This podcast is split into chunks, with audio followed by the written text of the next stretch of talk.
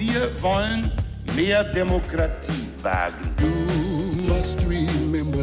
Scheitert der Euro, scheitert Europa. Der Stichtag. Die Chronik der ARD. 12. September 1897. Heute, vor 125 Jahren, wurde die französische Chemikerin und Nobelpreisträgerin Irène Joliot-Curie in Paris geboren. Tobias Nagorny. Auf den überlieferten Schwarz-Weiß-Bildern sieht sie überaus ernst aus. Irène Curies konzentrierter Blick zeugt von Ehrgeiz und Disziplin. Als ihrer Mutter Marie Curie 1911 für die Entdeckung der Radioaktivität in Stockholm der Nobelpreis verliehen wird, sitzt die damals 14-jährige Irene mit im Publikum.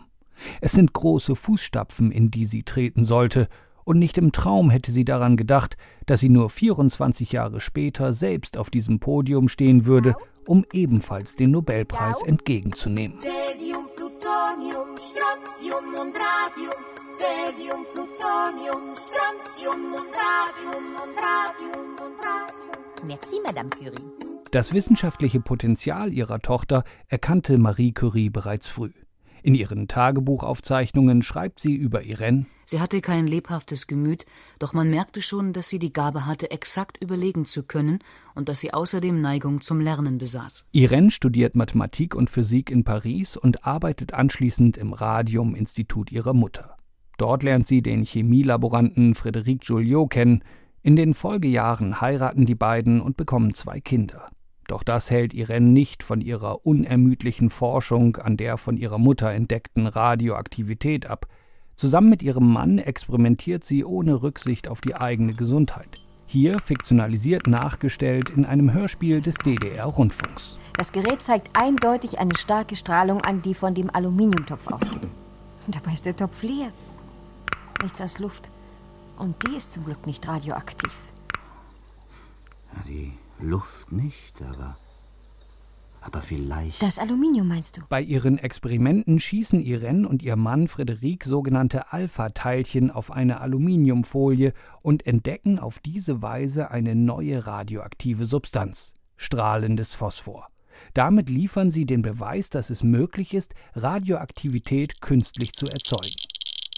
Dafür werden Irene Joliot-Curie und ihr Mann im Jahr 1935 mit dem Chemie-Nobelpreis ausgezeichnet. Mutter Marie verstirbt wenige Monate zuvor an Leukämie als Folge der jahrzehntelangen Strahlenbelastung.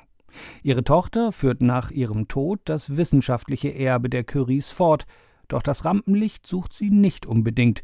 Es existieren kaum Audioaufnahmen von ihr. Am letzten Tag der Nobelpreisträgertagung in Lindau trafen wir Frau Irène Joliot-Curie. In diesem seltenen Interview beschreibt sie ihre Eindrücke von der Chemie-Nobelpreisträgertagung im Jahr 1952. Je crois que c'est une très heureuse initiative qui a été prise ich glaube, dass das eine glückliche Idee ist, hier eine gewisse Anzahl von Wissenschaftlern zu vereinigen.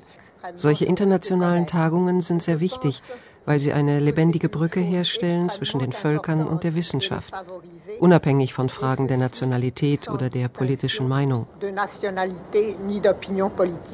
Vier Jahre später verstirbt Irene Joliot-Curie, ebenfalls an Leukämie.